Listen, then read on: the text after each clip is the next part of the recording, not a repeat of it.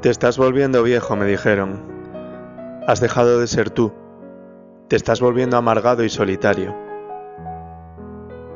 No, respondí.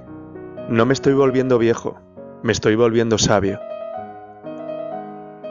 He dejado de ser lo que a otros agrada para convertirme en lo que a mí me agrada ser. He dejado de buscar la aceptación de los demás para aceptarme a mí mismo. He dejado tras de mí los espejos mentirosos que engañan sin piedad. No, no me estoy volviendo viejo, me estoy volviendo asertivo, selectivo de lugares, personas, costumbres e ideologías. He dejado ir apegos, dolores innecesarios, personas, almas y corazones. No es por amargura, es simplemente por salud. Dejé las noches de fiesta por insomnios de aprendizaje. Dejé de vivir historias y comencé a escribirlas. Hice a un lado los estereotipos impuestos. Dejé de usar corazas para ocultar mis heridas. Ahora llevo un libro que embellece mi mente. Cambié las copas de vino por tazas de café. Me olvidé de idealizar la vida y comencé a vivirla. No, no me estoy poniendo viejo pues llevo en el alma lozanía y en el corazón la inocencia de quien a diario se descubre.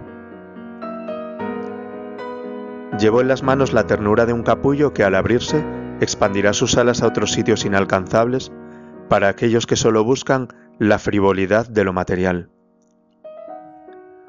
Llevo en mi rostro la sonrisa que se escapa traviesa al observar la simplicidad de la naturaleza.